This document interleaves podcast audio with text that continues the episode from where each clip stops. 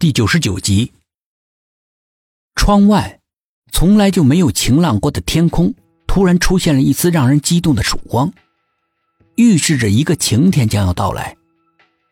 他们的人生是否能够顺利的走出阴暗，迎接一个崭新的艳阳天呢？刘佳看了看时间，已经是凌晨了，再不睡一下，天就亮了。今晚发生太多诡异的事情。他也急需要整理思考，于是对着王贝贝说：“先睡吧，即使天塌下来也要放一边，等天亮了，我们找月欢问问清楚。”我不敢一个人睡，因为受到了太多的惊吓，王贝贝已经变得非常胆小了。他抬起头，可怜巴巴的看着刘佳。刘佳虽然不习惯和人一起睡，但现在是非常时刻。全当将就吧。当王贝贝睁开眼，天已经大亮了，早上七八点钟的太阳热情的透过窗帘照了进来。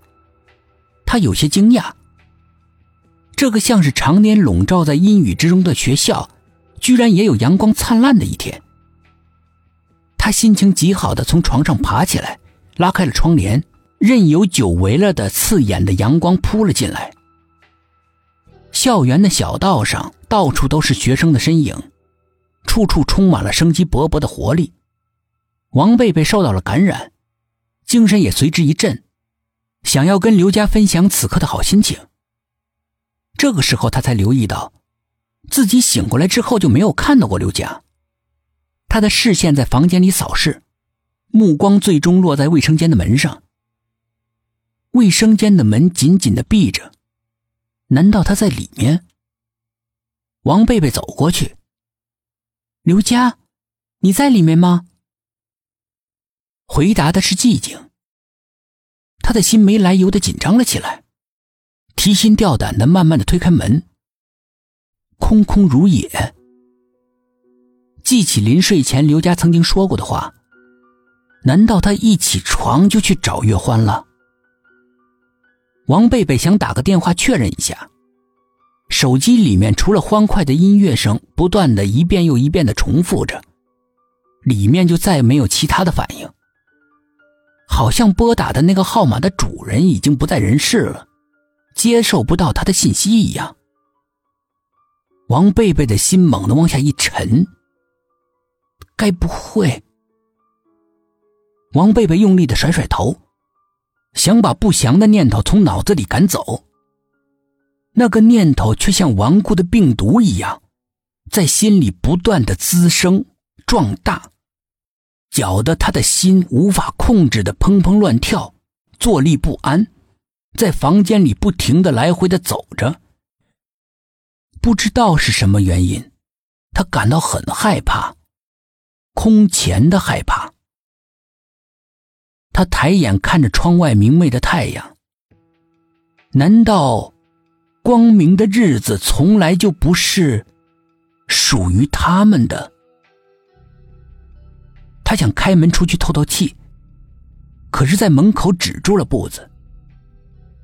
他想到昨天晚上树林里的那个男人，还有身上暗香浮动的月欢，便立刻打消了这个念头。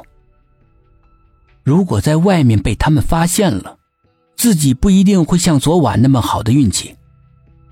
待在这里面，两个人肯定是有所顾忌的。先不说这里处处都安了监控，就是进来个老鼠都分辨出个公母，更何况个大活人呢？并且，那几个办案的刑警就住在他的隔壁房间。那个男人和月欢总不至于蠢到往枪口上撞吧？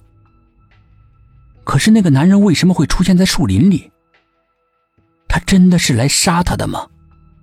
他为什么要杀自己？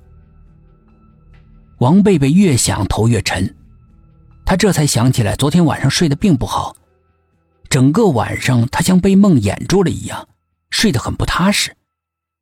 似乎总有个声音在他耳边一遍又一遍的提醒他：“是你杀了李子邪，是你杀了李子邪。”那个声音在梦中折磨的他求生不能，求死不得。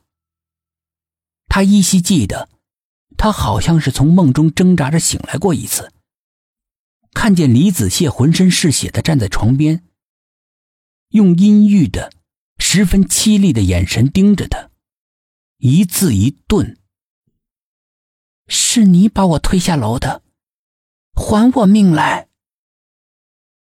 每一句话像催命一样敲击在王贝贝脆弱的神经上，他只觉得自己眼前一黑。